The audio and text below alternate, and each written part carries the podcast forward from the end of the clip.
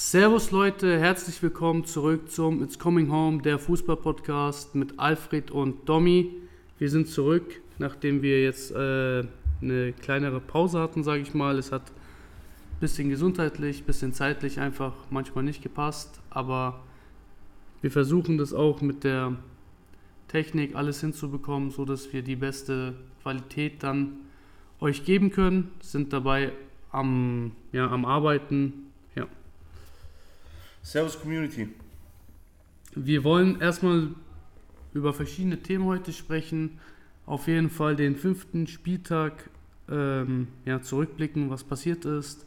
Und ein bisschen über DFB, über den DFB reden, über den neuen Trainer mit Julian Nagelsmann, Hansi Flick Rauswurf und dann, wenn es zeitlich dann noch passt, dann noch über die Champions League reden. So, dann fangen wir mal an mit dem ja, Freitagabendspiel. Das war dann VfB, der VfB Stuttgart, der in einer sehr, sehr guten Verfassung ist, gegen Darmstadt 98 und das Ganze geht 3 zu 1 aus. Wie hast du das Spiel empfunden? Also ich muss ehrlich sagen, ich habe es angeschaut ähm, und ich muss ehrlich gestehen, es war am Anfang, hat sich Stuttgart schon ein bisschen schwer getan. Ähm, trotzdem aber auch durch dieses Eigentor von Zakadu, wo man ja auch ehrlich sagen muss, ist, wir haben den, ich glaube, den, das dritte Heimspiel, glaube ich, jetzt von Stuttgart, wo sie eigentlich immer noch kein Gegentor kassiert haben, außer halt jetzt dieses Eigentor. Aber es hat noch keine Mannschaft ein Tor geschoss, äh, geschossen in Stuttgart. Ähm, sonst, man muss einfach gestehen, so wie wir es wahrscheinlich auch am Anfang ein bisschen angeteasert haben, dass äh, Stuttgart im Großen und Ganzen so ein bisschen der kleine, ich will jetzt nicht sagen Favorit ist, aber so ein bisschen der auch äh, Lärm macht, ein bisschen in der Bundesliga mit schönem Fußball, mit adäquaten Fußball, schnell nach vorne und ja, und dann hast du halt so einen Gyrassi, der halt wahrscheinlich heute, der jetzt einfach, egal wo aus welcher Position der schießt, der trifft halt. Und aber auch aber ein paar schöne Tore wie ja. sonst. Also ich glaube, das war das 3-1 wo jeder gedacht hat, er stand im Abseits und der dann so drüber gelupft hat, so über. War, war das diese Woche oder war das letzte Woche? Nee, ich glaube, das war dieses, das okay. war das 3-1, genau. Aber der hat ja dann davor dieses Kopfballtor da ja. gemacht, wo er sich aufgelegt hat. Also er ist ein ziemlich guter Baller und. Hast du das gesehen? Sehen. Der hat eine Ausstiegsklausel von 20 Millionen in seinem Vertrag. Ja, da hat doch irgendwas jetzt gesagt, dass Porsche und Stuttgart dann zusammenarbeiten wollen und die abkaufen wollen. Weil ja, also das, die, das Einzige, was die halt machen könnten, wäre halt irgendwie den Vertrag verlängern, mehr Gehalt geben und dann halt irgendwie eine, keine Ahnung, Ausstiegsklausel von 60, 70 Millionen halt reinmachen. Finde ich auch. Oh. Im letzten Sommer noch, also jetzt der, der im letzten Transferfenster hätte er halt für 15 gehen können, aber das ist jetzt natürlich verstrichen. Ich glaube irgendwie 30.08. oder so war das. Ja, ja, insgesamt, man hat halt gesehen, dass auch, obwohl Stuttgart mit 25,4 Jahren im Durchschnitt eine junge Mannschaft sind, die haben sich nicht äh, verunsichern lassen vom, vom äh, frühen Treffer, der, beziehungsweise ja, vom frühen Eigentor, sind dann zurückgekommen innerhalb von 5 Minuten mit dem Anschluss und nach 15 Minuten dann auch die Führung und haben das dann auch ordentlich nach Hause gespielt. Mehr habe ich jetzt zu dem Spiel auch nicht zu sagen der beste Mann bei Darmstadt war, glaube ich, Schuhn, also der Torwart. Ja, also sie haben ja, gut gesagt. Wie gesagt, äh, ja, zu den Toren haben wir ja schon gut gesprochen. War, man muss ja sagen, Gyasi zum 1, 1 war ja auch wieder beteiligt mit der Vorlage. Ähm, aber im Großen und Ganzen, ähm, Stuttgart spielt gerade einen sehr, sehr soliden Fußball, der Spaß macht zuzuschauen und heim sind sie auf jeden Fall eine richtige Macht jetzt gerade in den letzten drei Spieltagen. Ähm, aber schauen wir mal, wo es weitergeht. Wo es bei mir weitergeht in der Liste wäre ähm, Union Berlin gegen Hoffenheim von der Samstagskonferenz. Und ja, wir haben gerade über schönen Fußball gespielt und das kann man momentan über Union Berlin nicht sagen. Obwohl sie so, also mit Robin Gosens, Volland, Bonucci und wen die auch nicht geholt haben. Also die haben eigentlich, wenn du es so auf dem Papier siehst, haben die eigentlich eine super Mannschaft stehen, Haben jetzt natürlich das Debütspiel in der Champions League gegen Real Madrid verliehen, verloren, nachdem Real irgendwie 3,33 Expected Goals hatte nach 90 Minuten. Und ja, irgendwie läuft es noch nicht so ganz. Die haben jetzt auch gegen, hier gegen Hoffenheim verdient verloren, meiner Meinung nach. Beziehungsweise haben halt so ein bisschen, ja, das bekommen, was sie eigentlich verteilt haben in den letzten zwei, drei, vier Jahren in der Bundesliga. Sie hatten mehr Ballbesitz. Hoffenheim war einfach eiskalt. Von drei Schüssen aufs Tor sind zwei reingegangen. Union Berlin die Mannschaft, die den Ball geführt hat, aber am Ende des Tages gewinnt Hoffenheim, ich sag mal im Stile von Union Berlin. Ähm, da schließe ich mir auf jeden Fall bei dir an, besonders wegen der, wie du es gerade gesagt hast, dass sie eigentlich das bekommen, was sie sich die letzten Jahre verdient haben, sagen wir jetzt mal. Ähm, ich würde halt dazu sagen, Union auch, wenn sie immer davon reden, ja, wir sind nur Union Berlin und bla bla, sie sind jetzt schon Favorit geworden, weil sie spielen jetzt um die Champions League und ähm, diese Underdog-Rolle gilt halt bei ihnen auf jeden Fall nicht. Man muss aber auch sagen, ähm, wir haben das ja auch ein bisschen angeteasert, auch mit Stuttgart und auch ein, zwei, drei anderen Vereinen, mit Hoffenheim, dass sie eigentlich einen relativ interessanten Kader haben und mit Matarazzo auch jemanden haben, der was aus seiner Mannschaft machen kann, wenn er die Spielkultur oder auch die Spieler das annehmen auf jeden Fall muss man sagen, ähm, der Bayer, absoluter Banger, der Typ.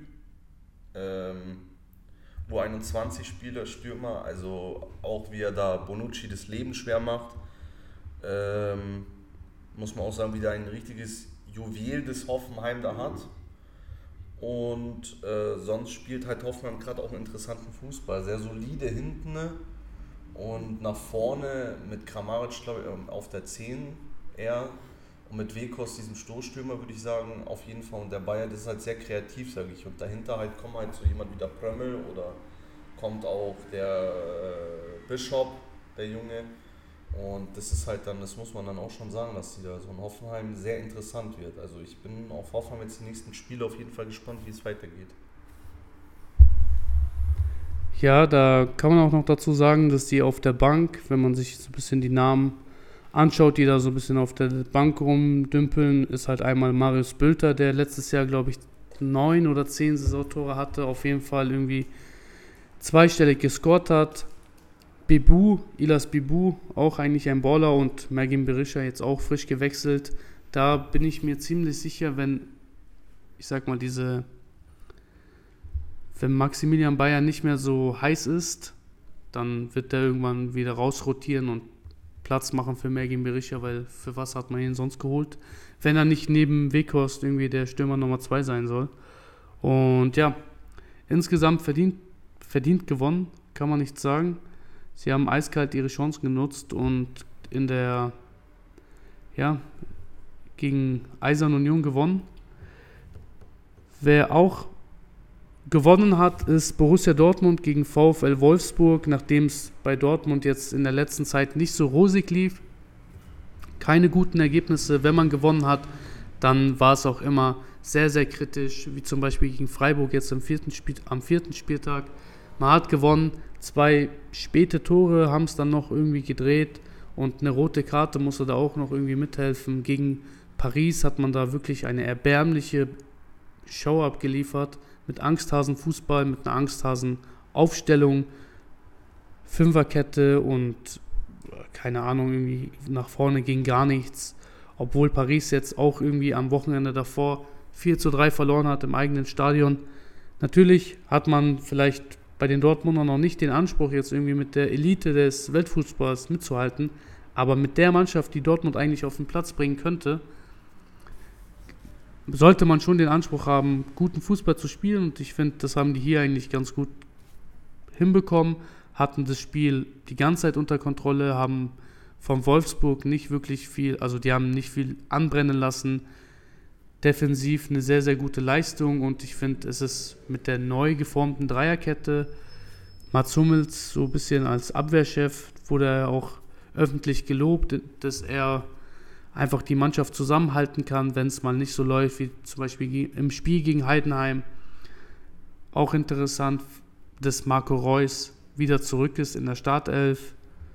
muss man schauen, wie sich das Ganze entwickelt. Und ja, er natürlich auch mit dem Siegtor und auch, glaube ich, gegen Freiburg mit dem Siegtor. Genau. Ja, Alfred, da schließe ich mich auf jeden Fall voll an. Also ich muss jetzt sagen, ähm, für mich war Dortmund auf jeden Fall nicht so extrem stark, sondern eher fand ich Wolfsburg verdammt schlecht. Also das sieht man auch, glaube ich, an den Noten. Das sieht man, man auch im Spiel ein bisschen angesehen. Also ähm, auf jeden Fall gebe ich dir mit Reus das ist, das ist, was ich davon ein bisschen angesprochen habe. Er kommt jetzt in ein gewisses Alter, so wie Thomas Müller. Ihr, äh, ihr könnt es nicht mehr auf diesem Level 90 Minuten jedes Spiel bet, äh, bestreiten. Aber wenn ihr dann halt einfach reinkommt oder mal ein Spiel bekommt, müsst ihr halt dann alles geben. Und das zeigt Reus einfach im Moment. Er hat auch bei Freiburg, auch seinen Kurzeinsätzen hat er immer ein bisschen Input gebracht. Ich muss auch ehrlich gestehen, ähm, äh, dass ähm, Felix Nemscher sind für mich ein paar noch nicht überzeugt von ihm. Ich bin der Meinung, der Junge hat so viel Talent, weil ähm, man muss sich das mal anschauen. Ich habe das mal, äh, Spiel mir das nämlich mal reingezogen. In vielen, in vielen Spielentscheidungssituationen wird oft sein Name genannt. Das heißt, entweder spielt er den letzten Pass oder er leitet ein.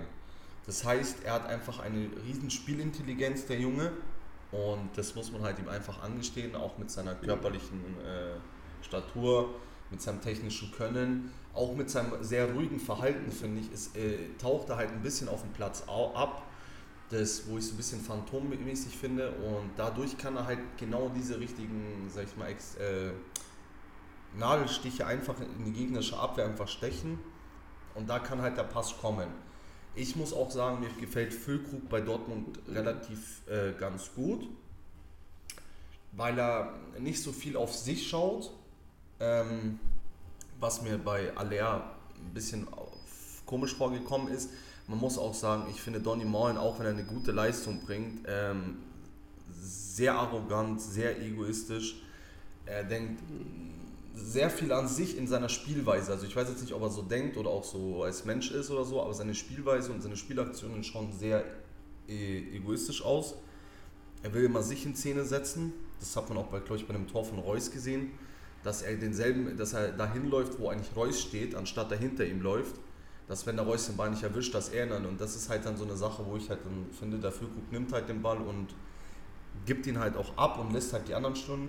Ich finde mit Bio Gittens, der hat es gegen äh, Paris guten Schwung nochmal reingebracht, ähm, fand mit seiner Schnelligkeit. Ich finde auch, es ist ein leichtes Armutszeugnis, wenn man sich die Aufstellung anschaut und dann sieht man einen Mokuku, man sieht einen Aller, man sieht einen Donny Mal, man sieht einen Adiemi, die letztes Jahr in der Rückrunde sehr wichtig waren und die vier sitzen eigentlich auf der Bank äh, und dafür spielen andere. Aber ich finde es nicht schlecht. Sie haben sich mit 1-0 belohnt. Terzic hat die richtige Wahl genommen dieses Mal. Man muss davon sprechen, so wie du gesagt hast, wegen Paris. Sehr Angsthasen-Fußball, sehr Angsthasen-Aufstellung. Dieses Mal war es gewagt mit Özcan Nemscher Reus und Brandt und Bayo Gittens, aber es hat sich ausgezahlt.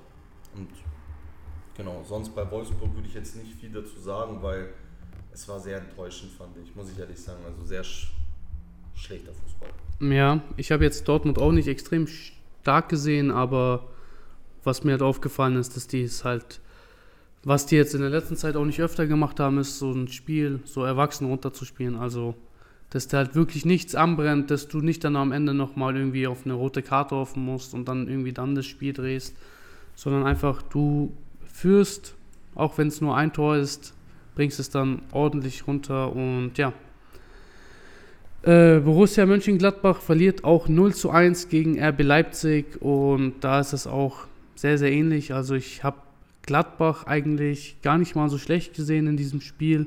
Wenn man sich die Statistiken anschaut, ist es auch relativ ausgeglichen, also was Expected Goals, Expected Assets Werte angeht, Ballbesitz ungefähr gleich, beziehungsweise Expected Goals sogar leicht Vorteil bei Gladbach mit 0,8 zu 0,72. Am Ende überwiegt einfach die Qualität von RB Leipzig. Ich glaube, so kann man das am besten beschreiben. Auch wenn jetzt zum Beispiel Timo Werner jetzt in den letzten Wochen kein Mer Qualitätsmerkmal war, Vielleicht ist es der Beginn eines leichten Aufschwungs. Man muss mal schauen, weil er jetzt auch im DFB-Pokal keine Einsatzminute erhalten hat, was ich auch ein bisschen komisch fand. Ähm, auf jeden Fall gewinnen die Leipziger 0 zu 1 gegen Gladbach und ja. Ja, ähm, wieder mal äh, ein sehr interessantes, komisches Spiel, würde ich sagen weil äh, Gladbach einfach gerade ein bisschen komisch spielt. Also man muss sich die letzten Spiele einfach anschauen. Es ist schwer, sie zu besiegen. Das hat Bayern bewiesen, äh, es haben sie gegen Bayern bewiesen, gegen Darmstadt, gegen Augsburg. Auf jeden Fall. Auch gegen Leipzig nur 1-0. Und das auch größtenteils ähm, wegen, sage ich jetzt mal, Xavi Siemens wahrscheinlich. Ähm, man muss aber auch wieder dazu sagen, so wie es Dortmund gemacht hat, also Terzic mit Dortmund gemacht hat, muss man auch dann wieder sagen, dass es Soriano auch mit Gladbach gemacht hat. Er hat die ganze Mannschaft umgeworfen ne? und äh, man muss ehrlich sagen, er hat den Wöber, Itakura und Elvidi als Dreierkette spielen lassen, Weigel als einzige Sechs. Das möchte ich noch mit an, äh, wegen den nächsten Themen, da möchte ich noch ein Sternchen dahinter setzen, wegen später hat aber natürlich mit Netz und Skelly auf den Außen natürlich sehr offensiv, bisschen einen Drang, aber auch mit Defensivverhalten. Dadurch, davor ein Reiz, den wahrscheinlich davor niemand auf der Liste hatte, der aus der eigenen Jugend kommt. Äh, back to the Roots, Cornet ist wieder zurück und vorne Honorat und Jordan und äh, kein Ngumu, kein Karanchkara, kein Player. Also man muss sagen, das war auch ein gewagter Schritt, gewagte Aufstellung, aber auch wenn sie 1-0 verloren haben, sie haben ein sehr gutes Spiel abgeliefert. Ich bin eher der Meinung, für mich hat Leipzig ein bisschen schlechter gespielt. Es waren auch ein paar, finde ich, sehr extreme Ausfälle.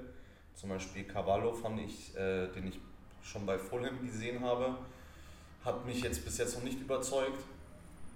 Äh, man muss sagen, Sesko hat ein bisschen Schwierigkeit, äh, bis jetzt in Spielen von Leipzig ein bisschen reinzukommen Sonst muss man halt, wie du es schon vorhin perfekt angesprochen hast, einfach, ja, das war einfach die individuelle äh, Klasse einfach mit Siemens und mit Werner auch in dem Tempo und auch ein bisschen Glück dabei, wie der Ball noch ins Tor springt vom Pfosten aus. Aber sonst, glaube ich, gibt es da jetzt auch nicht mehr viel dazu sagen. Genau.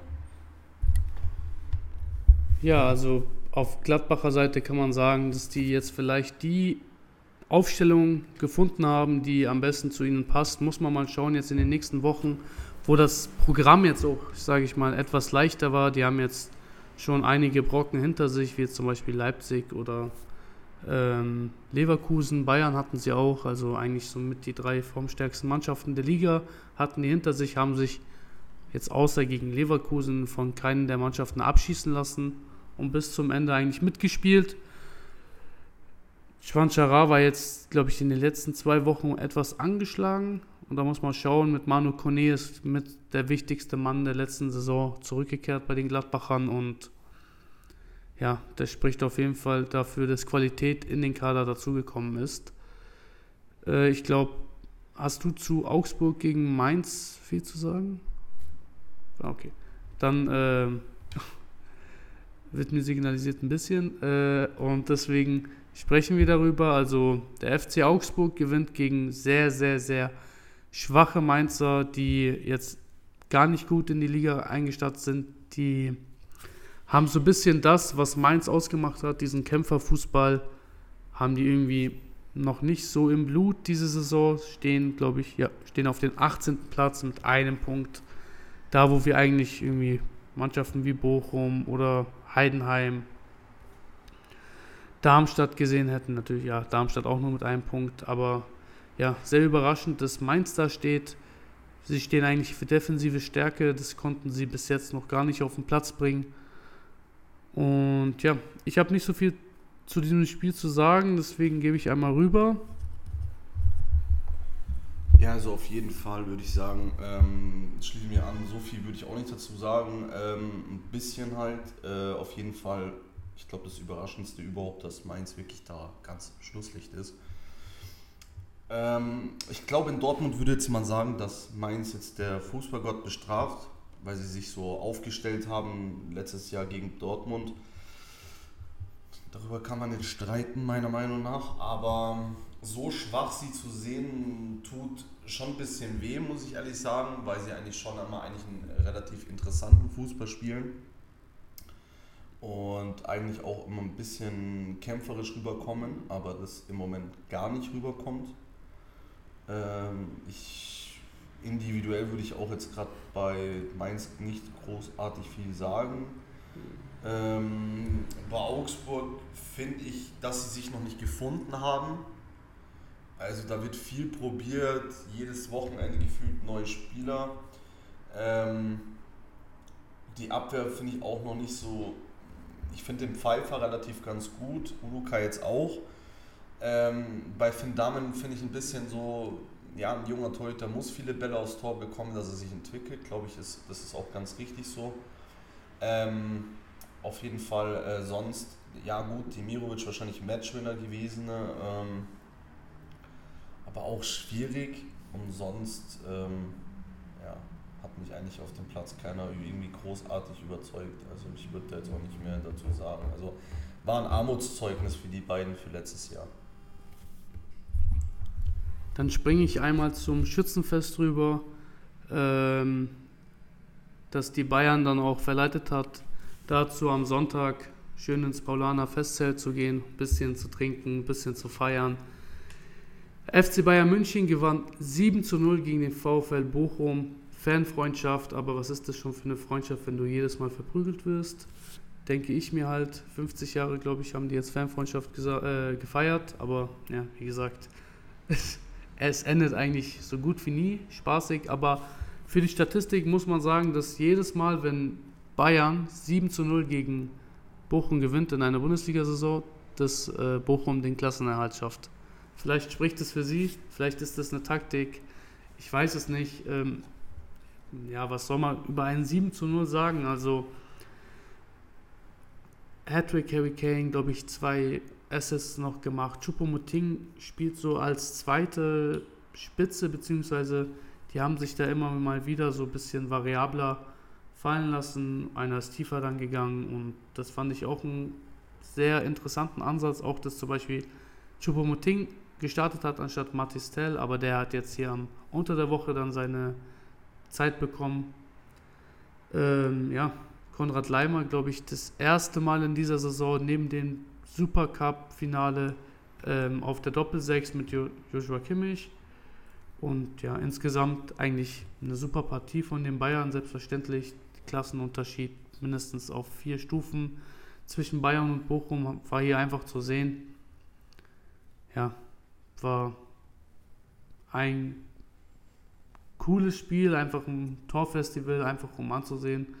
Aber sonst habe ich jetzt nicht so viel dazu zu sagen. Ähm, du hast es schon angesprochen mit Kane, drei Tore. Ähm, ich glaube, das war der Spieler des Tages auch. Wo ich aber sagen muss, äh, Riemann hat auf der Bochumer Seite eine Riesenleistung gezeigt, also alle anderen zehn oder wäre auch noch eingewechselt worden. Ja, das war einfach, ich glaube, Bayern hat die einfach so übermäßig überrannt. Ähm, ja, viel kann man dazu nicht sagen. Das Einzige, was ich noch dazu sagen möchte, ist, dass ja, also dadurch, dass Kane, ich glaube, drei Tore geschossen hat, zwei Torvorlagen und in Kickbase echt mies viele Punkte geholt hat. Mhm. Ähm, hatte aber, ich glaube, Sané auch sein viertes Tor geschossen und hm, ich möchte jetzt ein bisschen spekulieren. Ähm, auf jeden Fall hat äh, Kane, ich glaube, von vier Toren hat er drei aufgelegt, Sané. Und ähm, ich glaube, wir sehen da so ein Son-Kane-Ding mit Sané und äh, Kane, äh, Kane, was natürlich auch schön von den Namen her ist. Ähm, und auf jeden Fall würde ich dazu sagen, das wird für Europa ziemlich gefährlich, glaube ich, das Duo. Ob das noch ein Trio wird mit Musiala, Knabri oder Coman oder sogar Tell, ähm, muss man dazu sagen. Bei Tell würde ich gar nicht viel sagen. Der Junge ist ab, der ist kaltschneuzig, der, der will seine Tore machen, der kommt nur deswegen kommt er aufs Feld. Der sieht, er hat 10 Minuten Zeit, um ein Tor zu machen, dann macht er das halt. Ich finde auch ganz gut, das hat man auch bei Kane gesehen, bei der Situation. Er hätte zwar Müller anspielen können, hat sich dafür aber entschieden, Teller zu spielen und das muss man, finde ich, auch ein bisschen ähm, lobenswert hervorheben, äh, weil die Mannschaften Tell auch damit ein bisschen unterstützt. Also sie geben ihm auch die Bälle und versuchen ihn auch in Situationen zu bringen, sind aber auch keiner also indirekt sauer, was man auf dem Spielfeld sieht, wenn er sich mal ähm, für sich entscheidet und nicht für seinen Nebenmann. Das akzeptieren auch die meisten, besonders Kane finde ich zum Beispiel, der nie dann irgendwelche Hände hebt oder so. Und deswegen würde ich sagen, macht Bayern gerade einen sympathischen Sprung nach vorne. Aber die Saison ist ja noch lange. Dann kommen wir zum Samstagabend Topspiel. Wie viel das dann am Ende, außer von der, ja, von der Namenskraft der zwei Mannschaften mit einem Topspiel zu tun hat, muss man, muss dann einfach jeder selbst für sich entscheiden. Aber Werder Bremen gegen den ersten FC Köln, das war so ein kleines Kellerduell und dieses Spiel hat Bremen jetzt erstmal ein bisschen Luft gegeben mit sechs Punkten und Köln immer noch mit einem Punkt. Das Ganze geht 2 zu 1 aus. Und ja, die beiden Mannschaften waren ungefähr gleich auf zu dem Zeitpunkt von dem Spiel. Es gab nicht wirklich einen, ja, einen wirklichen Favoriten gab es auf dieses Spiel nicht. Ich finde es ganz interessant, also dass äh, Boré jetzt mit Marvin Duksch das neue Sturmduo der, der Bremer bildet aber sie auch einfach mit Njima und mit anderen Spielern wie Kovnatski etc., dass die jetzt einfach auch ein bisschen variabler sein können. Lünen in der, als Sechser. Die Aufstellung an sich hat mir eigentlich ganz gut gefallen und die Bremer haben das auch ganz gut gemacht. Das einzige Problem, was ich halt, beziehungsweise ich springe jetzt einfach mal zu den Kölnern und da sehe ich das Problem einfach, dass sie eigentlich defensiv sind sie eigentlich immer noch gar nicht mal so schlecht. Ich sehe sie halt einfach offensiv, sehe ich halt nicht, wo diese wichtigen Tore rausfallen sollen, die sie dann einfach irgendwie zum Klassenerhalt oder zu höherem dann auch schießen. Davy Selke jetzt, glaube ich, so gut wie alle Tore der Kölner geschossen bis jetzt. Ich weiß jetzt nicht, wie viel hatten die drei vielleicht und davon hat er zwei geschossen und ja, ich sehe einfach, dass noch vieles fehlt bei den Kölnern. Ich kann es mir auch nicht wirklich erklären. Vielleicht weiß Domi da mehr, was da irgendwie bei den Kölnern momentan fehlt. Ob es das ob es Glück ist oder ob es was anderes ist, ich weiß es nicht. Auf jeden Fall 2 zu 1 für Bremen und ich gebe das Mikrofon hier jetzt an Domi ab. Ähm, ja, ähm, für mich Top-Abendspiel äh, auch jetzt nicht so gewesen. Ich habe es angeschaut ähm, ja, also ehrlich gesagt war nicht Fisch und nicht Fleisch bei den Mannschaften. Ich finde, äh, Köln, wie du schon gesagt hast, die Rückwärtsarbeit ist eigentlich nicht so schlecht.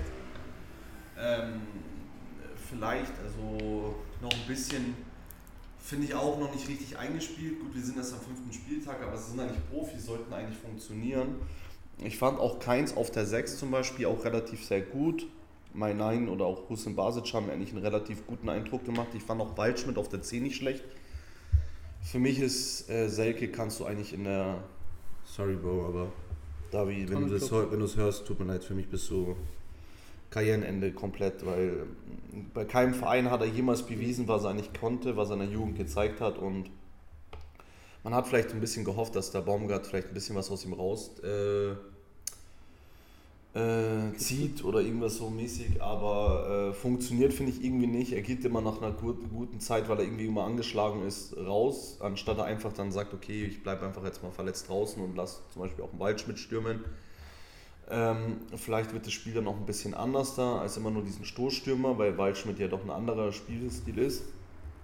Bei Bremen muss ich sagen, Boré hat mir relativ ganz gut gefallen, der hat sich super gefangen, finde ich, bei, bei Bremen äh, sonst, ja gut, Weise war auch nicht so schlecht. Ich fand auch Lünen alleine auf der 6 fand ich eigentlich auch relativ ganz gut.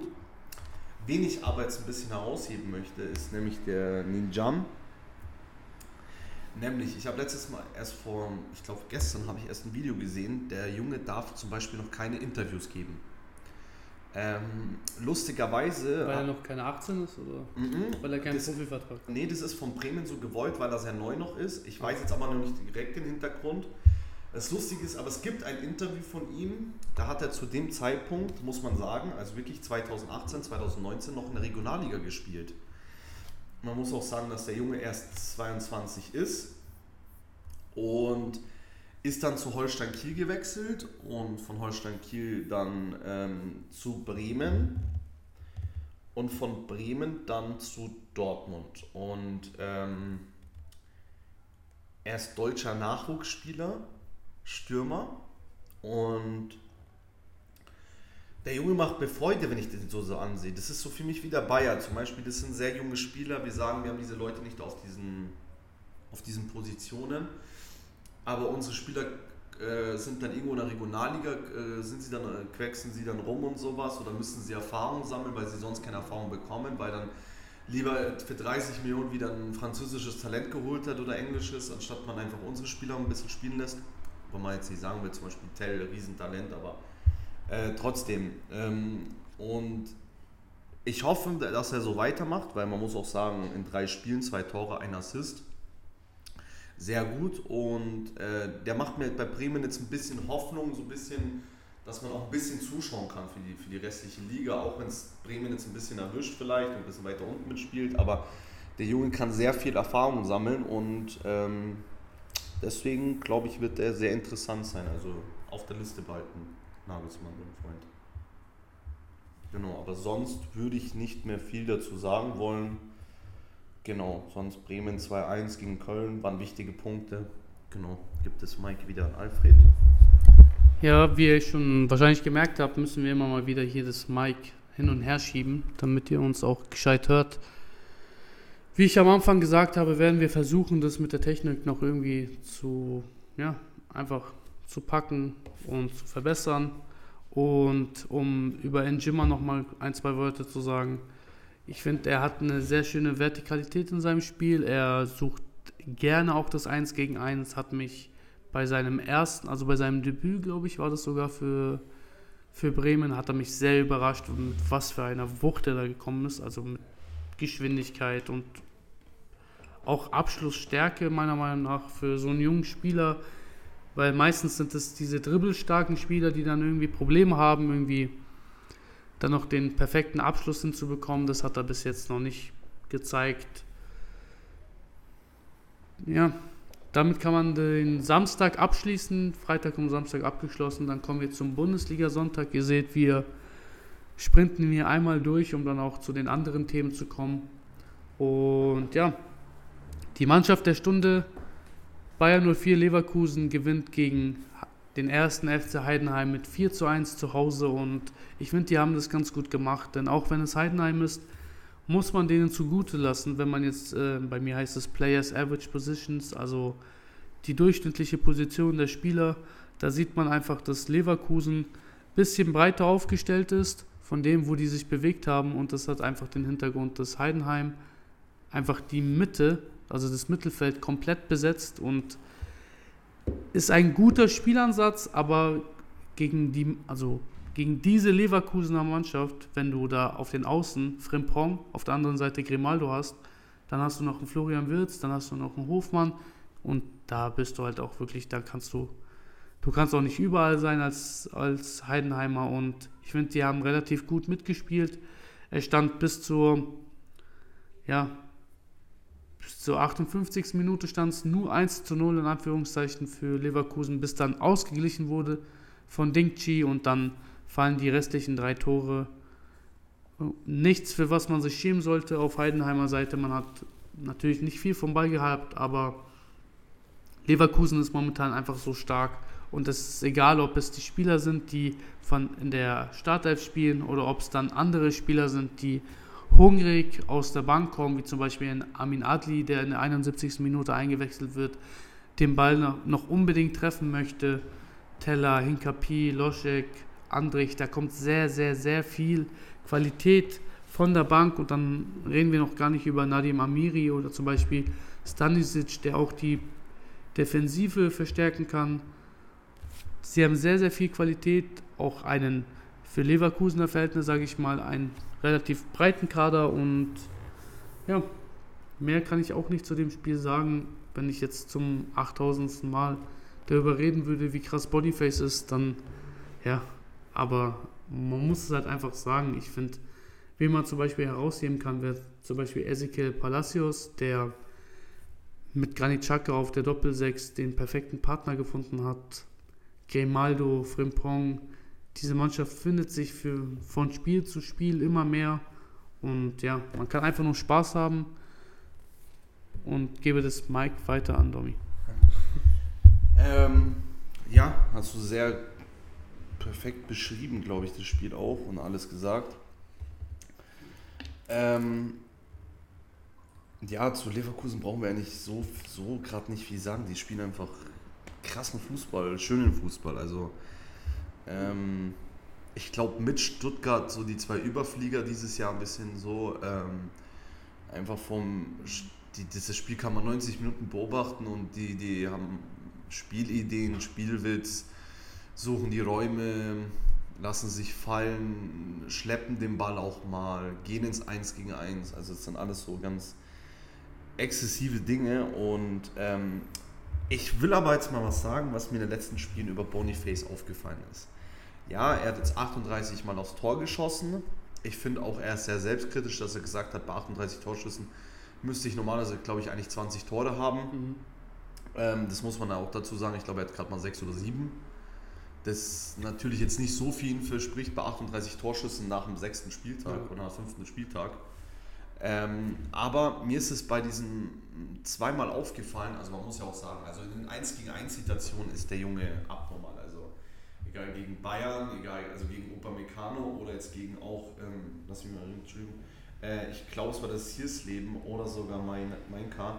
Er braucht äh, halt ca. 5,5 Schüsse pro Tor. Was halt für einen Stürmer jetzt eigentlich gar nicht so viel ist, finde ich. Ja, also ich sag mal, wenn du die Situation hast, sollte man eigentlich schon gewollt sein, jeden zweiten reinzuhauen eigentlich. Aber in der Situation, als er Mainka diesen Ball im Strafen durch die Beine geschoben hat, also das muss man auch sagen, das ist ja wieder für was für die Galerie und sowas. Ähm, aber ich habe irgendwie das Gefühl, dass Boniface einen schlechten Schuss hat. Also eine schlechte Schusstechnik. Mhm. Ähm, ihm, ich finde ihm manchmal, ähm, so wenn man dann von anfängt, viele, zum Beispiel manchmal steht sein Standbein viel zu nah am Ball. Das bedeutet, er überschlappt immer den Ball. Heißt, er kriegt keinen richtigen Druck dahinter, keinen richtigen Effet oder sowas. Und das ist zum Beispiel, also normalerweise muss man hundertprozentig sagen, nach der Aktion, dass er den Ball so durch die Beine schiebt, er sich so in Position spielt, äh, muss der Ball, musst du den einfach ins lange Eck schieben. Oder zum Notfall schießt ins kurze Eck oder sowas. Ähm, da wenn man dann das Tor, sage ich jetzt mal, von Adli anschaut oder sowas, mit was für einer Finesse er diesen Ball äh, einen anderen Teil gibt während dem Tempo, ähm, da sieht man schon einen Unterschied. Und diesen Unterschied ich bei Bodyface noch nicht so. Also man muss schon sagen, er ist für mich so ein bisschen so, also von der Technik her natürlich krass. Also das erinnert mich ein bisschen an einen Pro-Club-Stürmer, riesig groß, 1,92 Meter, Riesenbiest, 5 äh, Sterne äh, Skill, aber Schießen nicht einmal gepowert oder sowas gemacht worden und dann funktionieren halt ein paar Situationen nicht. Also so, aber wenn der dann weiter nur dran arbeitet und unter einem Alonso kann er nur besser werden, also dann sehe ich sehr schwarz auch für Haaland. Ähm, ich musste dazu auch kurz was sagen und zwar, ich sehe das genauso wie du, also wenn man jetzt nur mit dem bloßen Auge darauf schaut, habe ich auch manchmal das Gefühl, okay, der braucht schon mehrere Chancen. Also jetzt vor allem, ich muss da das Spiel gegen die Bayern rausnehmen, wo er dann sehr viele, meiner Meinung nach, auch vielversprechende Situationen hatte. Äh, nee, danke. Ähm, ich äh, habe jetzt aber auch gerade in seine Statistiken geschaut. Also er hat auf die ganze Saison bis jetzt in der Bundesliga hat er einen Expected Goals Wert von 5,76. Das heißt, er spielt in dem Bereich, wo er sich gerade auffällt mit sieben Toren, ist er ein bisschen mehr als das, was die Statistiken hergeben. Ähm, ja, 1,2 Tore pro Spiel. Äh, 0,65 Expected Assists sogar pro Spiel. Äh, nee, nicht pro Spiel, aber auf die Saison jetzt gesehen. Ich weiß aber auf jeden Fall, was du meinst. Ich müsste mal nur kurz schauen, was jetzt sein Wert gegen Bayern war. Ähm, ja, finde ich jetzt gerade nicht, aber ja, ich weiß, was du meinst mit einem schlechten Schuss. Also jetzt, ich denke nicht, dass wir jetzt sagen wollen, dass der irgendwie nicht schießen kann, der Junge, aber manchmal schaut es aus, als ob der schon irgendwie, manchmal muss der Ball irgendwie so reingeschoben werden, mehr oder weniger. Aber das ist Meckern auf wirklich hohem Niveau und ja. Ich glaube, können wir zum nächsten Spiel? Das können wir eigentlich zum letzten Spiel dann vom Sonntag. Eintracht Frankfurt gegen den SC Freiburg und es ist ein 0 zu 0 und ob das dann am Ende des Tages ein 0 zu 0 Spiel dann war oder nicht. Ich finde Freiburg macht es defensiv ganz gut. Frankfurt ist, muss sich in der Offensive noch finden mit Omar Mamouche. Ich, ich sehe ihn eigentlich neben einen Stoßstürmer. Ähm, ich sehe ihn da als beste Rolle, der halt einfach wirklich die ganze Zeit. Man sieht den Jungen an, der will kämpfen, der will, der will, der läuft viel, der macht viel auch für die Mannschaft und ich sehe ihn dann aber nicht als der, der dann irgendwie den letzten Pass verwertet und dann äh, ein Tor schießt. Ja, insgesamt ist Frankfurt diese Saison, kann man sagen, ist eine Mannschaft, die sehr, sehr schwer zu bespielen ist, weil sie es einfach defensiv momentan sehr gut machen. Äh, mit dem neuen Ansatz, der der Trainer, den den Trainer gewählt hat. Sie wollen jetzt einfach eine Mannschaft sein, die sehr viel Ballbesitz hat, sehr viel mit dem Ball auch macht und man merkt es ihnen an, dass das auf jeden Fall im Vergleich zur letzten Saison ein Umbruch ist. Also mit Tuta, Robin Koch und Pacho, finde ich, hat man eine sehr, sehr gute Dreierkette. Man findet sich immer mehr und muss man muss halt jetzt einfach als Mannschaft auch den offensiven Output dann auch liefern, weil offensiv ging noch nicht so viel in dieser Saison. Sie haben bis jetzt die beste Abwehr der Liga mit, glaube ich, drei kassierten Toren. Ist nicht schlecht. Ähm, trotzdem müssen am Ende, also es reicht ja nicht aus, ich glaube, die haben die letzten drei oder vier Spiele unentschieden gespielt. Und als Frankfurt, als Frankfurter Mannschaft, die jetzt vor zwei Saisons noch ja, Europa League gewonnen haben, müsste man schon den Anspruch haben, gegen, ja, ich weiß nicht, gegen Bochum, Köln, Mainz irgendwie auch mindestens zwei von drei Spielen zu gewinnen. Ja, ich gebe das Mikrofon an Domi weiter. Also auf jeden Fall, ähm, ja, du sagst so vieles Richtiges gegenüber Frankfurt und äh, Freiburg. Ähm, ich finde Freiburg dieses Jahr, ich glaube, das habe ich auch explizit äh, angesprochen, ähm, dass ich sie dieses Jahr sehr schwach sehe. Äh, auf jeden Fall, weil keine guten Transfers getätigt worden sind, die das Niveau ein bisschen anheben oder auch ein bisschen in die Breite gehen. Ähm, sondern äh, es wurde nicht auf Qualität, aber auch nicht auf Quantität gesetzt bei Freiburg. Ähm, zum Thema Mamouche, also ich würde ja sehen, also ich glaube ja, dass äh, Topmüller das deswegen nicht macht, weil sie keinen dritten Stürmer haben, weil Kolomani gegangen ist. Ähm, aber ich würde, glaube ich, Mamouche und dann Kam zusammen, äh, zusammenstürmen sehen stärker, weil Mamouche schon so eine falsche 9, sage ich jetzt mal, ein Zehner in der Art auch spielen kann. Und ähm, man sieht es immer, ich finde zum Beispiel, ähm, wenn dann Kamm auf dem Platz ist, ist Frankfurt deutlich stärker. Aber die Spielintelligenz, die Mamouche natürlich besitzt oder auch zum Tag auf den Tag legt, ähm, zeigt natürlich auch auf jeden Fall, dass die ähm, dass ein riesen Talent hat, der Junge. Und deswegen auch das ein oder andere Tor geschossen hat. Ähm, ich habe jetzt mal so gerade nachgeschaut. Ähm, du hast auf jeden Fall recht, Frankfurt ist auf Platz 8 ähm, mit sieben Punkten, ähm, hat die beste Abwehr, hat auch noch gar kein Spiel verloren. Ähm, mit äh, drei Gegentoren. Man muss aber dazu gestehen, dass Frankfurt auch nur vier Tore geschossen hat. Es fühlt sich ein bisschen an wie Schalke 04 letzte Saison, als sie, glaube ich, vier Spiele hintereinander 0 zu 0 gespielt haben. Ist jetzt nicht das gleiche Ergebnis gewesen, aber es fühlt sich auf jeden Fall so an. Also genau. so, die schießen kein Tor, kassieren aber auch keins und man denkt sich halt so, wo ist der Ball die ganze Zeit? Und ähm, ja, vollkommen. Aber wenn man dazu sagt, dass dann, man Köln und Bochum anschaut, die haben genauso viele Tore geschossen. Ne? Das ist dann schon, wenn man dann über einen Platz 16 und 14 redet äh, und da eigentlich davon Köln zum Beispiel vier verloren hat, ist es natürlich dann schon heftig. Sonst, ähm, ich sag mal so, jetzt haben wir äh, den dritten jungen deutschen Nachwuchsstürmer mit dabei. Dann kam Bayer und Ninjam. Ähm, die drei werden sehr interessant. Die haben, kommen alle auf ungewöhnlichen Wegen, kommen die, sind die in die Bundesliga gekommen und haben sich jetzt ein bisschen ihren Platz geschaffen. Ähm, jetzt müssen sie nur zeigen, dass sie hingekommen. Dasselbe gehört, äh, gilt für mich auch an den Arto, Artoblolo, Freiburgs Toyota. Ja, genau. Wenn ich, genau, ich, wie gesagt, mit den Namen immer bei mir ein bisschen schwierig. Ähm, er hat ein bisschen Anlauf gebraucht bis jetzt. Ich finde ihn immer noch nicht stark genug, dass er eigentlich in der ersten Bundesliga jetzt schon bei Freiburg hält und auch international. Aber ich finde es super, dass er Streiches tut, weil wir reden immer davon, dass bei uns keine Talente den Platz haben. Haben sie dann den Platz, dann werden sie auf einmal wirklich äh, aufs Übelste angefeindet und fertig gemacht. Ich finde, er hat gute Situationen. Er hat auch Situationen, wo die mit Erfahrung besser kommen. Ähm, man muss auch sagen, ähm, dass der junge Mann, äh, ich glaube, sehr viel spielt auch und äh, ein ganz anderer, anderer Torwarttyp ist, als wenn man das, was man gewohnt ist, vielleicht in der Bundesliga oder von, auch von Freiburg. Ähm, deswegen würde ich das so sagen, dass es sehr interessant wird. Und äh, man muss aber auch dazu sagen, Freiburg hat noch das ein oder andere Talent immer noch in der Mannschaft. Wenn wir Weißhaupt, Kübler ansprechen, Kenneth Schmidt, ähm, sind alles auch U21-Spieler, der ein oder andere. Und deswegen äh, sehe ich das eigentlich, dass Freiburg weiter sich entwickeln kann. Und auch Frankfurt, dass da noch zum. Wir sind jetzt gerade am fünften Spieltag, aber so, ich sag mal so am zehnten Spieltag. Sie sind jetzt auf Platz 8 und 9, Frankfurt und Freiburg. Ich würde sagen, am zehnten Spieltag sind sie ein bisschen weiter, weiter auseinander. In welche Richtung?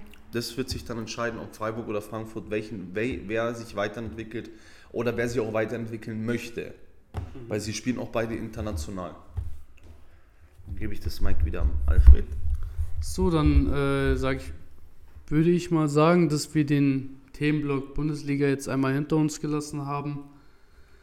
Ich finde, wir haben das relativ gut gelöst, jetzt auch mit diesem Mikrofondebakel und kommen dann auch zum DFB, zum Deutschen Fußballbund, der selbstverständlich nach der WM in Katar und jetzt einfach der ganzen Hansi Flick-Ära ist jetzt vorbei. Ich fand es ein bisschen schade, weil ich einfach Hansi Flick als Menschen sehr sympathisch fand. Ich fand, der hat immer einen. Er hat, ich will nicht sagen, er hat immer eine sympathische Figur hinterlassen im Außenbereich, weil ich finde, er hat irgendwie so ein ganz, ganz dünnes Polster bewiesen als DFB-Coach, dass wenn er mal irgendwie Kritik oder so bekommen hat, dass er dann irgendwie sehr, sehr, ja, wie soll man das sagen? Sehr, sehr wie so eine kleine Diva hat er irgendwie ab und zu hat er schon reagiert, so bei manchen Pressekonferenzen, so einfach, ja, vielleicht einfach nicht mit der benötigten Gelassenheit und ja, nach dem 4 zu 1 Debakel gegen Japan wurde dann der Schlussstrich auch gesetzt und Rudi Völler, äh, wer war da noch alles da? Äh, Wag äh, nee, Wagner?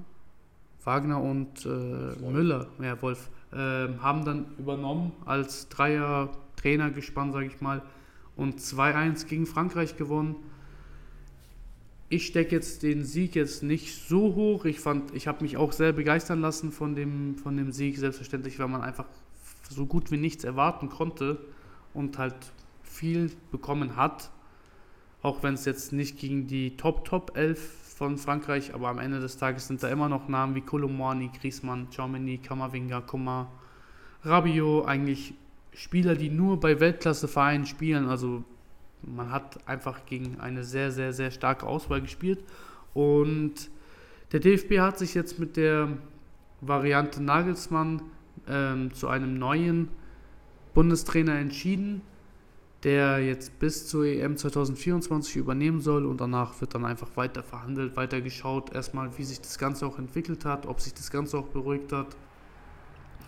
Weil der DFB ist einfach in den letzten zwei Jahren zu einem Brennglas geworden, was einfach immer, immer weiter entfacht und das muss man jetzt einfach zusammen in diesem Duo Nagelsmann, Rudi Völler, ich hoffe einfach, dass die das hinbekommen, dass das alles ein bisschen ruhiger wird, dass die Mannschaft auch einfach ruhiger arbeiten kann.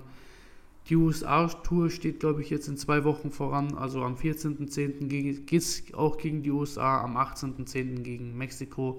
Das sind Mannschaften, die bei internationalen Turnieren immer dabei sind. Natürlich jetzt keine Top 10 Mannschaften, wenn wir über internationalen Fußball reden. Trotzdem sind es Tests, die auch einfach ernst genommen werden müssen.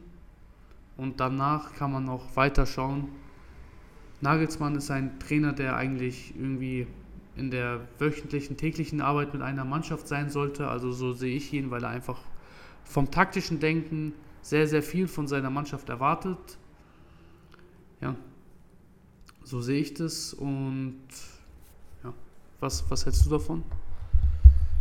Also was ich davon halte, ist schon mal erstens so, dass, ähm, ja, fangen wir mal, also ich glaube mal kurzen, Abschnitt, kurzen Abstich ja mal zur WM.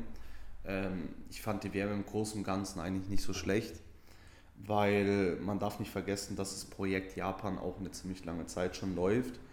Äh, viele der Spieler auch bei uns in, in der Premier, äh, bei uns in der Bundesliga und Premier League spielen. Heißt, sie haben auch eine gewisse Qualität, sie sind alle pfeilschnell, sie haben einen schwierigen Spielstil auch. Ähm, deswegen darf man da jetzt auch nicht so viel hervorheben. Man muss ja auch sagen, also für mich hat auch Spanien und Japan im letzten Spiel so ein bisschen keinen Angriffpakt gespielt, auch weil wir haben danach gegen Spanien auch, die uns auch mal 6-0 abgeschossen haben, eine auch bewiesen beim 1-1, haben danach das Spiel gegen Costa Rica 4-2 gewonnen. Also im Großen und Ganzen, wenn du vorstellst, wegen einem Spiel sind wir aus der WM rausgeflogen, aber das ist halt also das ist ein Turnier, das muss man so akzeptieren. Das ist auch schon anderen großen Mannschaften passiert. Nur wie es dann weitergegangen ist. Also meiner Meinung nach gibt es gewisse Spieler, die niemals das deutsche Trikot tragen dürften. Ähm, ich freue mich natürlich, weil es ist, glaube ich, für jeden ein gewisses Traum, wenn du das Nationaltrikot tragen darfst. Stolz den Adler auf der Brust. Aber ähm, auf jeden Fall, wenn man dann weiß, dass man wieder was zu gut zu machen hat, weil man eine gewisse Zeit in der Bringschuld ist und sich dann so lächerlich abzukochen zu lassen gegen Japan mit einem 4-1, Weiß ich nicht, ob das auch nur mit dem Trainer zu tun hat. Vielleicht mit der ganzen Kultur, die der DFB auch ein bisschen an den Tag legt, mit den ganzen Löw und keine Stürmer ausbilden und wir brauchen 100 Mittelfeldspieler und so. Ähm, deswegen würde ich da auch jetzt nicht so viel dazu geben, sondern weil es sind auch die Spieler. Ähm, auf jeden Fall, was man halt sehen kann, ist, was man bei Frankreich, was ich halt sehr gut beobachten kann, konnte, war halt, sie hatten wieder mehr Freude am Spiel. Heißt, Vielleicht war auch ein bisschen jeder in so eine gewisse Rolle reingezwängt worden, die er vielleicht nicht mag, der ein oder andere. Das kennt, glaube ich, jeder so, wenn du spielst. Ähm, oder auch zum Beispiel, ähm, ich bin halt der Meinung, dass man gewisse Spieler vielleicht auf einer Position spielen lassen sollte, wo ihre Stärken zur Geltung kommen, wo ein anderer vielleicht ihn, zum Beispiel, nimm mir zum Beispiel das Beispiel Musiala Wirtz. Für mich ist ganz klar, ist der Wirtz auf der Nummer 10 gesetzt da hat für mich Musiala gar nichts mehr zu, zu suchen. Ähm, weil der Junge zeigt einfach bei, bei Leverkusen, was er kann und äh, hat auch gegen Frankreich und auch gegen Japan gezeigt, was er kann. Ähm, für mich unangefochtener Nationalspieler, ich glaube, das ist für mich der mit, mit der für mich Platz 1 ist, der nicht drüber nachgedacht werden, ob er dabei ist oder nicht, das ist für mich Sané. Der hat damals schon auf dem Spiel alles gebracht, weil man darf nicht vergessen, im ersten Gruppenspiel gegen Japan hat Sané zum Beispiel auch gefehlt. 2018 WM, wo wir auch jetzt gegen, dann gegen Mexiko spielen, haben wir ja auch wieder was gut zu machen, haben wir auch gegen sie verloren. Ähm, ist Sané gar nicht von Löw mitgenommen worden. Ist auch mal wieder so eine Frage, die dahingestellt ist, wo gerade City mit, mit, City Meister geworden ist zu der Zeit. Das war ja ähm, auch die Diskussion dann so ein bisschen es ist halt manchmal nicht zu verstehen, was der Löw gemacht hat, aber auch was der Flick nicht gemacht hat. Ähm, auf jeden Fall finde ich das Gespann eigentlich Völler, Wagner und Wolf haben das eigentlich relativ gut gemacht. Äh, sie haben versucht, das zu vermitteln, was wahrscheinlich die Nation auch ein bisschen dahinter steht. Ähm, jetzt kommen wir zu Nagelsmann. Für mich, ich werde jetzt nicht sagen, komplett falsche Situation, komplett das, ähm, falscher Trainer ich würde halt auch lieber vielleicht einen Luis van Gaal und einen Wagner gesehen als Trainer und Co-Trainer gespannt, weil einfach Van Gaal äh, sehr viel bewiesen hat, was er kann. Auch mit Holland zum Beispiel bei der WM 2018, äh, 2022. Ähm, wo man ja auch wieder sagen muss, dass der Schiedsrichter da mitgeholfen hat, dass Argentinien weitergekommen ist. Also mein Thema. Ähm, aber äh, auf jeden Fall, er ist eine sehr ehrliche Haut und das ist, glaube ich, der Wagner auch. Der Wagner weiß auch, was wichtig ist beim DFB und er ist zum Beispiel auch Stürmer und nicht so ein Stürmer, der so wie die anderen, sondern Stürmer, auch wenn er nie auf dem richtigen Level gespielt hat. Aber für mich gibt es eine Sache, wo ich bei Nagelsmann Schwierigkeiten habe. Du hast es gut angesprochen, Alfred, mit dem, dass er eigentlich ein Trainer ist, der mit einer Mannschaft viel arbeiten will, was vielleicht auch jetzt ein bisschen hilft für Teil für die äh, amerikanische Reise, dass er sich ein paar, er kennt ja auch viele, ein paar kennt er zum Beispiel nicht. Aber, und jetzt kommt es, er ist genauso so ein Abklatsch wie, wie, wie gefühlt Flick und Löw. Das sind alles Abklatsche vom Original, vom Guardiola.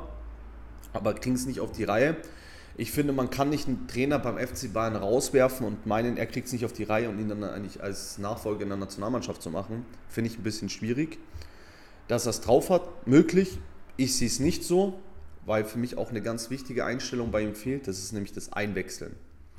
Und diese Einwechslungen hat er bei der Champions League schon falsch gemacht, meiner Meinung nach, in, einer, in, in Pokal, DFB-Pokal, in der Bundesliga. Und ähm, ich will nicht schon wieder eine Heim-EM anschauen oder eine EM und dann mir denken, Leute, warum sitzt der auf der Bank oder warum sitzt der auf der Bank und warum spielt der wieder nicht und dann schießt wieder Kimmich 100, 100 Millionen Mal die Ecken wieder dann schießt Kimmich alle Freistöße, holt sich einen Ball vom 16er, läuft mit dem bis zum anderen 16er wieder durch. Hauptsache, dass er schießen kann. Ich hoffe, das hat man beim Frankreich-Spiel gesehen. Kimmich war draußen und es war eine ganz andere Atmosphäre einfach auf dem Platz. So. Und das, ich finde auch, ich weiß nicht, äh, Alfred, hast du die ähm, Amazon äh, All, All, of ich Nothing hab, angeschaut? Hast du nicht angeschaut, musst du die anschauen. Für mich ist es Paradebeispiel dafür. Niklas. Jeder, jeder streitet mit Kimmich, das ist das Einzige, So, das finde ich zum Beispiel ist sehr sichtbar. Man sieht auch, dass Flick die Mannschaft äh, verloren hat. Ähm, ich fand auch ein paar Aussagen von Spielern getroffen sehr stark. Auch von einem Goretzka, wo man am Anfang mal gemeint hat, er ist eigentlich der Böse eigentlich gewesen, aber er ist eigentlich, das ist eigentlich ganz anders dargestellt worden ist. Aber ich finde, Niklas Süle sagt genau das Richtige. Ich glaube, wenn ich das richtig zitieren kann, ist, er hat mit Süle, äh, mit Kimmich geredet und dann sagt er, ich lasse mir von kleinen Fischen nichts sagen. Das heißt, gewisse Spieler, und ich glaube, jetzt ist nicht nur vom Süle selber die Meinung, sondern natürlich auch wahrscheinlich vom Rüdiger zum Beispiel oder so, ähm, sehen sie Kimmich nicht so groß, wie er sich hinstellen möchte oder wie er sein möchte. Okay, von der Körpergröße sowieso, aber so vom Typen her. Und das ist halt schwierig. Ich glaube, jeder von uns hat schon mal in einer Mannschaft gespielt, wo Mitspieler sie gemeint haben, sie sind wer auch immer, obwohl sie niemand waren, wo die Realität, Realität ein bisschen verzerrt worden ist. War nicht mal wer auch immer. Ja, so eine Art. ähm, und das ist halt bei Kimmich, ich finde, man sollte einfach auf seine Tugenden schauen und einfach das geben, was man im Trikot einfach hat. Und man muss einfach dazu sagen, ähm, es ist damit angefangen worden, dass man die Nationalhymne nicht mitsingt. Für mich ist es ein Problem, persönlich, weil ich, wenn man dann, wenn ich dann sehe, mit wie viel Stolz zum Beispiel die Italiener diese Nationalhymne singen oder sowas, und dann siehst du bei uns, da, da früher mal, dass der eine gar nicht mitgesungen hat oder sonst was, dann denke ich mir halt auch so, okay, du kannst nicht alles geben. Aber ich bin gespannt. Ähm, Nagelsmann hat viel Arbeit auf sich, aber auch ein sehr interessantes Projekt. Also ich wäre persönlich auch nicht abgeneigt davon, ähm, muss man ehrlich sagen. Aber ähm, sonst sage ich mal, schauen wir mal, was die amerikanische Reise bringt, ob sie sich da verändern ob dann ein neues Deutschland entsteht oder wieder ein Bayern 2.0. Ähm, genau. Sonst hast du noch was zu sagen, dann gebe ich dir nämlich weiter. Das finde ich auch sehr wichtig, dieser Punkt, ob es nicht wirklich ein Bayern 2.0 wird, denn wir hatten das jetzt schon mit Hansi Flick, dass wir einen Trainer hatten, der davor bei Bayern München war, der dann natürlich dann auch die Spieler kannte und auch weiß, wie er mit manchen Spielern umzugehen hat, mit manchen Spielern auch arbeiten kann. Und das ist halt so ein bisschen die kleine Problematik. Ich finde aber, dass man mit Nagelsmann einen sehr interessanten Ansatz gewählt hat, weil ich halt einfach außer Van Gaal jetzt ähm, keine wirklichen Alternativen gesehen habe, die jetzt der Trainermarkt hergibt. Du kannst nicht äh, Jugi, äh, nee, Jugi Löw, um Gottes Willen, äh, Jürgen Klopp jetzt irgendwie aus Liverpool loseisen und andere bieten sich jetzt auch nicht wirklich gerade an momentan auf den Trainermarkt. Ja, also, ja, ich wünschte. Ähm, was ich halt wirklich, was so sehr, sehr krass ist, ist natürlich die Wunschlösung, also was heißt Wunschlösung, aber das wäre einfach so, in meiner Fußballfantasie wäre halt wirklich der Name Sinedin Sidan, das wäre einfach viel, das hätte viel zu viel Klasse einfach, also wenn der da steht mit seiner Glatze und seiner ganzen Aura und dann hört auch jeder, auch wenn es ein selbsternannter, selbsternanntes Mentalitätsmonster wie Kimmich ist, die hören einfach zu, weil er die Autorität hat. Ja? Ähm, ich möchte kurz reinkrätschen, nämlich, äh, weil du es gerade angesprochen hast, sorry, aber ich hätte zu sehr gesehen, man hat ja gesehen, wie Kimmich zum Beispiel streitet mit jungen Spielern. Da wird er ja sehr, finde ich persönlich, also wenn man die Videos anschaut, sehr ausfällig. Was ja auch ganz okay ist und legitim ist. Das kann er ja auch machen, wenn ein paar ihm in die Gelenke reinspringen, dann kann er schon was sagen. Wenn ich aber dann sehe, wie er immer mit Rüdiger redet oder auch mit Süle zum Beispiel, die halt dann auch, wo man sagen muss, ein Rüdiger, den man jetzt vielleicht nicht so kennt, aber sehr höflich war, Süle ein bisschen ausfälliger war, aber wie, wie, wie, wie, ja, Bruder, du spielst in einer Mannschaft, ihr seid alles äh, so Männer, ihr seid alles gestandene Männer, so, dann führt es euch so auch auf, wenn ihr einen Streit habt, mein Gott, dann kommt halt eine Rangelei dazu, dann ist es, es gehört sich auch mal dazu. Ähm, ich hätte aber gerne dann gesehen, wie er Sinidin Sidan erklären möchte, wie, wie, er, zu, äh, wie, er, wie er Fußball spielt. Und ähm, man darf jetzt nicht vergessen, okay, wir zwei sagen das jetzt natürlich, weil wir beide Real Madrid-Fans sind, aber wer ist, wer ist Zinedine und wer ist Kimmich? Also natürlich, Kimmich hat auch auf äh, Vereinsebene auch sehr viel schon äh, gewonnen, aber man muss auch sagen, Zidane, ist ein Europameister und Weltmeister, äh, hat auch eine Mannschaft ins WM-Finale getragen, ähm, und ist aber auch als Trainer äh, dreimal hintereinander Champions League-Sieger geworden mit den größten Spielern, die es zu der Zeit wahrscheinlich gegeben hat in einer Mannschaft. Hat aber auch natürlich in, bei den Galaktischen gespielt mit größten Spielern, die es zu der Zeit auch gab. Ähm, und da muss ich halt einfach dazu sagen, wenn dann ein wenn, wenn dann ein Kimmich und Zidane erklärt, wie er zu Fußball zu also wie er zu wie er versucht Fußball zu verstehen oder wie er denkt, dann hätte ich zu Kimmich gesagt, okay, rede Danach da ist die Tür, du kannst gehen. Danach red nie wieder. Ja, red dann nie wieder, du hast mir deine Meinung gesagt oder so. Und ähm, das ist halt das. Also Zidane habe ich auch damals gesagt, Wunschlösung. Ich glaube, er wäre auch gar nicht so abgeneigt geworden, weil er noch nicht Frankreich-Trainer geworden ist. Ähm, er ist halt nicht wirklich so Berufstrainer, sondern er ist so Trainer aus Leidenschaft und da muss man halt wirklich schauen. Ich denke halt so, ich schätze sie dann so ein, dass er entweder, also er bewegt sich so in diesem Dreieck, entweder trainiere ich Real Madrid wieder, ich trainiere Juventus oder ich trainiere halt Frankreich. Also er muss da irgendwie investiert sein und da müsste man halt ihn irgendwie so ein bisschen anstacheln. Ich weiß nicht, ob das möglich gewesen wäre, wenn man sagen könnte irgendwie so, hey, stell dir vor, du gewinnst das gegen Frankreich, weil der ja auch vom, vom französischen Verband hier schon ein paar Seitenhiebe bekommen hat, so von wegen, das ist kein guter Trainer und was die da nicht alles gesagt haben. Ja, die Lösung ist aber Nagelsmann geworden, ist auch gut so werden wir sehen, ob es dann auch wirklich gut so ist oder nicht. Bis jetzt, das, was er gesagt hat, hat sich eigentlich so angehört, als ob er diesen Rauswurf bei den Bayern, über den man auch immer noch diskutieren könnte, ob der wirklich so nötig war, weil der stand einfach da mit beiden Beinen in allen Wettbewerben, war zweiter Platz in der Liga mit dem nächsten Spiel gegen den direkten Konkurrenten und ja, ja, ich würde mal sagen, äh, hast du noch was zum DFB zu sagen?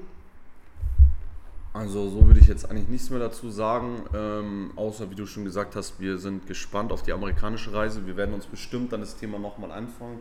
Wir sind ja auch so im Austausch, Spiel 2. Ähm, ich glaube, man will, ich glaube, das Einzige, was auch dir wichtig ist, dass, ähm, ich weiß jetzt nicht, äh, ob du das richtig erlebt hast, ähm, ich glaube, altersbedingt sind wir doch ein kleines Stückchen auseinander, oder? Was bist du für ein Jahrgang? 98. Ja, dann doch nur ein Jahr schon. Dann hast du die WM 2006 ja auch erlebt, ähm, wie wir da in unserem eigenen Land auch beschissen worden sind gegen Italien. Ähm, das ist wieder ein anderes Thema. Äh, aber ähm, ich glaube, wir sind langsam einfach dafür, so nach der Europameisterschaft scheiße, nach 2018 scheiße, nach 2020 scheiße.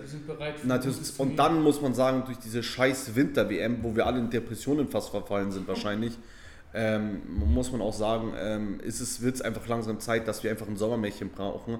Ob wir jetzt da den Titel holen oder nicht, aber wir wollen einfach ein, eine deutsche Nationalmannschaft, die sich gegen alles aufstemmt und einfach auch, man muss auch sagen, dass die Nationalmannschaft auch weiß, dass 80 Millionen hinter ihnen stehen Und äh, wenn sie ein Tor schießen oder so, dass wir alle jubeln. Oder wenn eine Grätsche von Hummels kommt, sollte er wieder dabei sein. Oder irgendwie so vom Rüdiger sein Laufweg, dann lachen wir halt alle und stehen hinter denen. Und das, Das muss hat halt man wieder. aber gemerkt in Frankreich.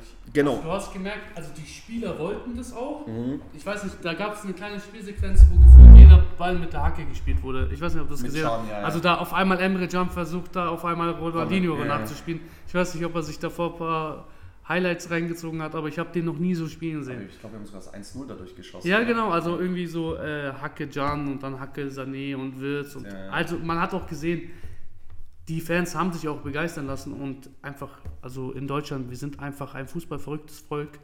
Es gibt manche Leute, die nehmen sich ähm, ihre Urlaubstage, um irgendwie ins Stadion zu gehen und es ist einfach schade, dass irgendwie sechs, sieben Monate, nee, nicht ganz, ja, so sieben, acht Monate, egal, ich bin scheiße in Mathe, äh, auf jeden Fall ein Jahr vor der äh, Heim-EM, dass die Euphorie im Land immer noch so niedrig ist, aber ich glaube, das kann sich jetzt langsam hochpushen und ich würde es mir auch wünschen, damit da einfach auch eine geile Stimmung hier herrscht und nicht irgendwie dann die Franzosen kommen, die Portugiesen, die Spanier und sagen, ja, hey, wir werden Europameister und wir dann so, ja, macht einfach. Wir hoffen einfach, dass wir in der, dass wir irgendwie die Gruppe überleben oder so gegen Island und äh, Nordmazedonien.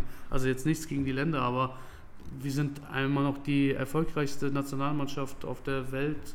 So, ja, ich glaube von den Titeln. Brasilien hat 5, Italien Ja, ja, aber von den insgesamt Titeln Ich glaube, sind wir, wir. sind da so gleich mit Italien und Brasilien. Ja, also so mit einer der erfolgreichsten Mannschaften, die es jemals gab im Weltfußball. Und ja, Man darf auch nicht vergessen, finde ich zum Beispiel auch zu sagen, das ist vorhin nämlich gut angesprochen, zwar hat Mbappé nicht gespielt, aber ähm, ich glaube, diese Mannschaft, die gespielt hat gegen uns, Frankreich, da haben sehr viele das Champions, äh, Champions WM-Finale auch selber gespielt.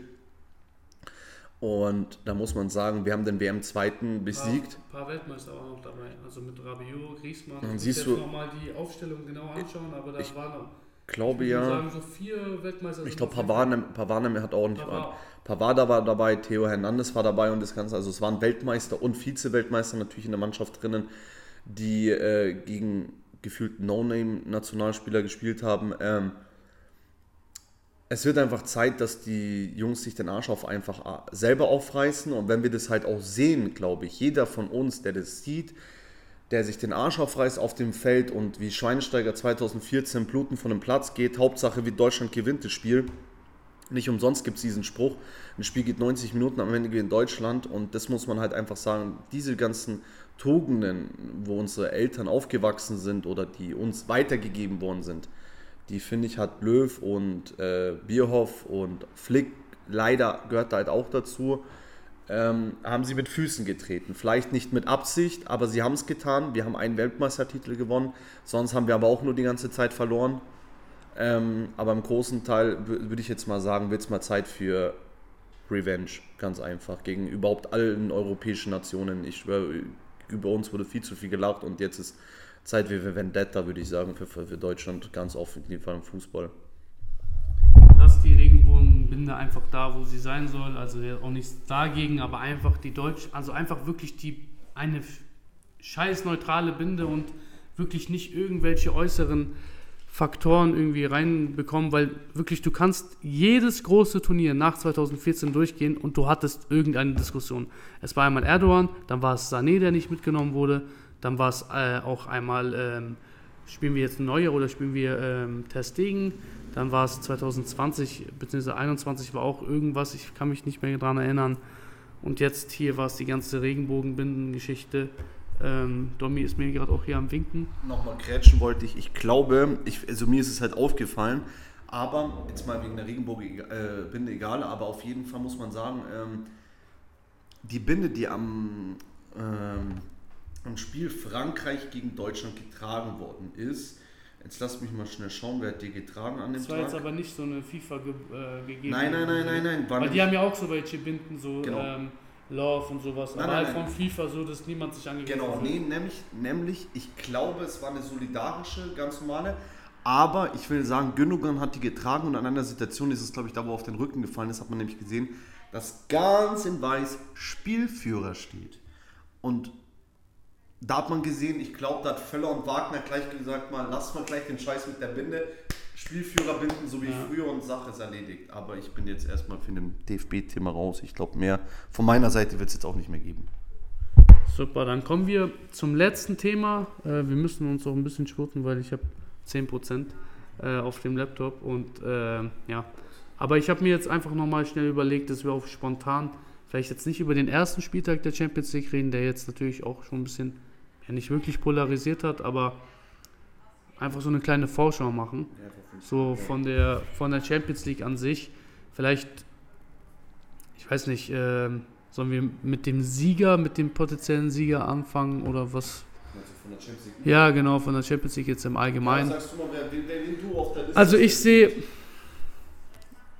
man muss es halt einfach sagen, ähm, auch, auch wenn ich es aus fußballerischem Herzen nicht so sehen möchte und auch nicht wahrhaben möchte, die Mannschaft, die die Champions League gewinnen möchte, muss Manchester City besiegen. Das ist einfach Fakt meiner Meinung nach, äh, weil sie einfach mit dem besten Kader haben international. Es stimmt wirklich an allen Ecken und Kanten. Sie spielen mit dem besten Fußball immer noch mit Pep Guardiola. Aber, und jetzt kommt das große Aber. Die, mit die zwei Giganten der Fußballwelt, äh, FC Bayern München und Real Madrid, auch wenn Real Madrid auch mit der Kaderplanung nicht zu 100 Prozent, es ist einfach unser Wettbewerb und deshalb denke ich einfach, dass man immer mit Real Madrid rechnen muss. Und Bayern München findet sich jetzt immer mehr und mehr. Und es wird sehr, sehr gruselig für Fußball Europa, wenn, äh, wie schon Domi gesagt hat, Harry Kane und Leo Sané so eine Verbindung wie Son und äh, Kane äh, miteinander haben. Und da sehe ich die drei so auf dem Podium. Ähm, was für mich zum Beispiel eine Überraschungsmannschaft, Überraschungsmannschaft in Anführungszeichen, beziehungsweise eine Mannschaft, die sich im internationalen Topfußball einfach auch zurückmelden wird, ist einfach auch der Erzfeind, muss man auch neidlos zugeben, ist das, das ist der FC Barcelona, der, ich glaube, mit denen kann man wieder rechnen im europäischen Topfußball.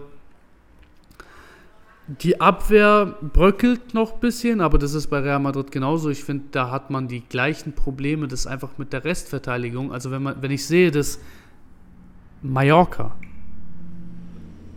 ein Team von FC Barcelona mit zwei oder drei Ballkontakten, drei Ballkontakten von Torwart zum Stürmer, also Annahme, glaube ich, und dann, nee, Also es war so Torwart-Abschlag, einmal Kopf weitergeleitet Ja, und, dann genau. einfach über, und dann hat er ihn einfach an Ter Stegen weitergeleitet. Ja, genau. vorbeigeleitet. Ja, dass man so schnell eine Top-Mannschaft überbrücken kann, ist schon ein bisschen ja, gefährlich. Aber wie gesagt, also das sind die drei auf dem Podium und dann kommen für mich äh, FC Barcelona und Atletico Madrid vielleicht auch. Weil die, also Atletico Madrid für mich, weil sie halt einfach ein ähm, bisschen einen anderen Spielansatz suchen, immer noch das Defensive mit sich, aber ich finde, sie können jetzt auch mit dem Ball. Sie müssen nicht nur den Ball abgeben, sondern sie haben es auch in ein, zwei Ligaspielen gezeigt. Sie können auch mit dem Ball, sonst könnte man, wenn man will, Inter mitnehmen, die äh, in der Liga sehr stark sind. Muss man schauen, wie sie sich jetzt in der Gruppe schlagen. Aber ja, das ist so viel zum Champions League Sieger von mir aus. Also ich finde, du hast sehr viel schon sehr gut angesprochen. Ähm, also auf jeden Fall, ey, ich sage immer, jedes Jahr Real Madrid wird Champions League Sieger. Ich finde aber, ich sehe City dieses Jahr nicht so stark, keine Ahnung warum. Für mich mein kleiner Geheimfavorit ist, also wie du, du hast perfekt schon gesagt, also Bayern, Barcelona wieder, nachdem sie jetzt zwei Jahre gar nicht mehr international mitgespielt haben.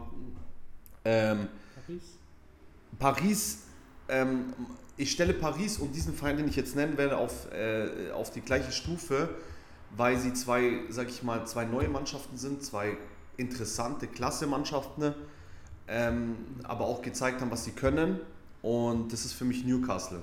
Ah, okay. Also ich, seh, ich, seh, ich will jetzt nicht sagen, dass Newcastle jetzt Champions League-Sieger wird oder sowas, aber ich sage, ich sage auf jeden Fall, dass Newcastle dem ein oder anderen Großen wehtun kann. Und wen es da trifft, das kann Paris jetzt schon in der Gruppenphase treffen. City hat es getroffen im League Cup, gestern erst. Ähm, es kann Bayern treffen, es kann auch Real treffen. Also man muss auch sagen, ähm, Teil, ich würde, wenn deine Meinung in Ehren, sage ich ganz ehrlich, so mit Atletico auch eine gute Idee. Ich habe aber das Spiel Athlet, äh, Atletico Real gesehen und ich finde einfach Atletico, muss ich persönlich sagen, spielt so einen scheiß Fußball. Also das ist so langweilig, den zuzuschauen. Also weil sie da einmal, zweimal mit zwei Angriffen Tor schießen und dann sich zu zehn hinten reinstellen. Das verstehe ich. Das würde ich vielleicht damals mit der, mit, mit, wo sie noch die Torausregel noch gezählt hat, damals äh, habe ich das noch verstanden, früher mit unter Mourinho Busparken und mhm. sowas. Aber heutzutage, also bitte, du hast relativ gute Spieler, dann lass sie Fußball spielen, weißt du, ich meine, für was gehe ich ins Stadion? Und selbst dann hat man gesehen, hat Real trotzdem gemacht, was sie wollten. Ball ist halt nicht reingegangen, bei ihnen ist er reingegangen. Ähm, und deswegen sehe ich es jetzt nicht so gefährlich. Ich finde aber auch, dass man äh, so nach, wenn man, also du hast, finde ich, die Top 4 genannt, dann würde ich auf jeden Fall äh, äh, Paris und Newcastle mit reinnehmen. Und dann werden für mich kommen so, für mich dann so Manchester United, Arsenal und ähm, Atletico. Und wen ich ganz interessant finde persönlich, ähm, ist nämlich Feyenoord Rotterdam.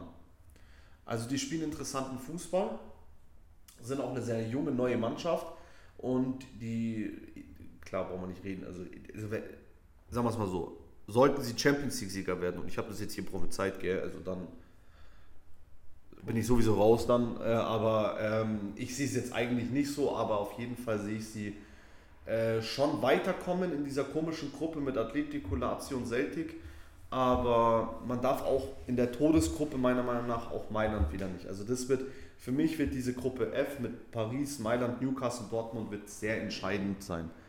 Und ähm, sonst gibt es für mich mit der Champions League auch nicht so zu sagen. Ich finde eigentlich, eigentlich relativ dieses Jahr irgendwie ein bisschen langweilig. Äh, warum langweilig jetzt? Äh, langweilig aus dem Grund, dass äh, alle noch nicht so auf einem Top-Niveau, finde ich, sind. Noch keiner so auch. Also ich finde zwar, okay, Barca hat einen großen Sprung mit Joao Felix gemacht, also der muss man sagen, der kann der Messias wieder sein für, für, für Barca. Ähm, man muss aber auch sagen, ähm, ich sehe Real noch nicht so auf ihrem Top-Niveau, Bayern noch nicht, sind die auch noch nicht, wo man auch sagen muss, die müssen nämlich sehr viel verkraften mit Gündogan weg, die müssen verkraften, De Bruyne verletzt, Paris, ganz neue Mannschaft. Mailand, neue Mannschaft und Newcastle, neu, auch ein paar neue, gute neue Zugänge und sehr mannschaftsbedingt zusammen Fußball spielen. Dortmund noch nicht so weit, Leipzig auch, die waren auch mal im Halbfinale, darf man auch nicht vergessen. Also es ist irgendwie langweilig, aber irgendwie auch, also ich finde es langweilig von den großen Mannschaften, von den mittleren und jüngeren Mannschaften finde ich sehr spannend. Also da schaue ich lieber denen zu. Ja, ich glaube auch einfach wegen den ganz vielen Spielen, die es jetzt äh, direkt am Anfang der Saison gab. Also du hattest irgendwie drei oder vier Spieltage, dann war direkt Länderspielpause, dann waren seitdem nur noch englische Wochen und nee, das ist nicht mein Körper. Ach so, nee. Oh. Doch, jetzt. Ja, sehr gut.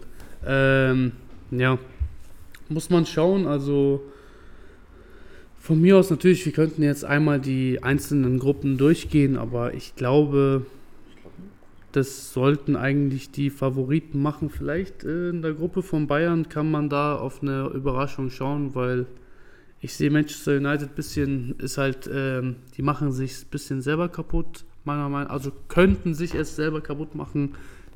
Ähm, muss man halt wirklich schauen, wie sie dann gegen Galatasaray, gegen Kopenhagen ähm, dann auch ähm, ja, einfach spielen und auch die Leistungen, die sie dann in der Premier League bringen. Jetzt gestern im League Cup sah es eigentlich ganz gut aus.